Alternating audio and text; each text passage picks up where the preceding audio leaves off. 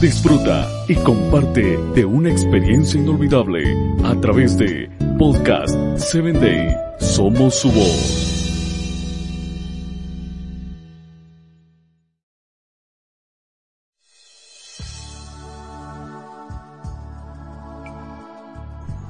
Gracias porque nuevamente estás escuchando Hombres de Valor.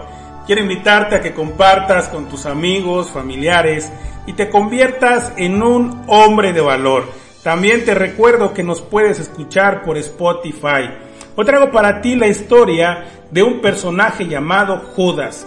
Lucas capítulo 22, versículo 47 y 48 registra lo siguiente. Este se acercó a Jesús para besarlo. Pero Jesús le preguntó, Judas, ¿con un beso traicionas al Hijo del Hombre? En la época de Jesús, Judas era un nombre común. Significa alabanza a Dios. Por eso los padres del pueblo de Israel lo utilizaban tanto. Solo que en el Nuevo Testamento aparecen seis personajes con este nombre. Jesús tenía un hermano que se llamaba Judas. Es el autor de la carta universal que encontramos en la Biblia. El cristiano que recibió al temido perseguidor Saulo en su casa cuando quedó ciego en el camino a Damasco, también se llamaba Judas. ¿Qué pasó? ¿Por qué hoy es hoy ese nombre casi exclusivo para perros? Pasó por la historia uno que destruyó todo lo bueno, todo lo noble y todo lo positivo que el nombre podía tener. Un solo ser humano lo manchó de tal manera que nadie más quiere ser identificado con él. Judas formaba parte del grupo más cercano al Salvador. Según relata el apóstol Juan en su Evangelio, un tiempo antes recibió el poder para echar demonios, sanar enfermos, resucitar muertos.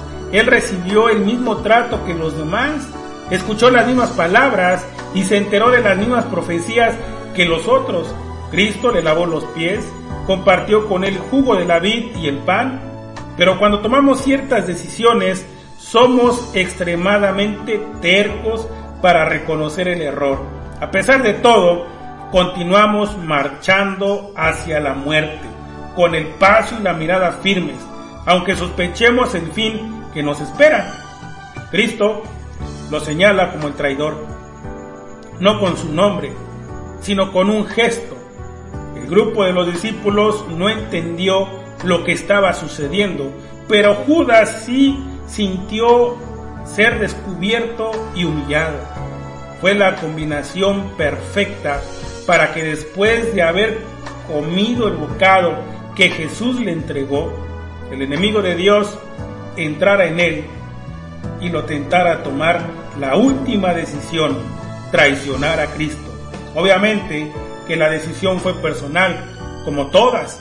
El enemigo nos tienta, sabe cómo y cuándo, pero no puede decidir por nosotros. Judas decidió dar el siguiente paso por haber salido, no escuchó el nuevo mandamiento que Cristo dio a sus seguidores, ni la promesa de su pronto regreso a la tierra, ni la del consolador. Traicionar a Cristo es pésimo, pero estar lejos de Él es mortal.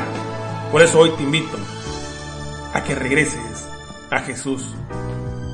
Te espero en mi próximo episodio.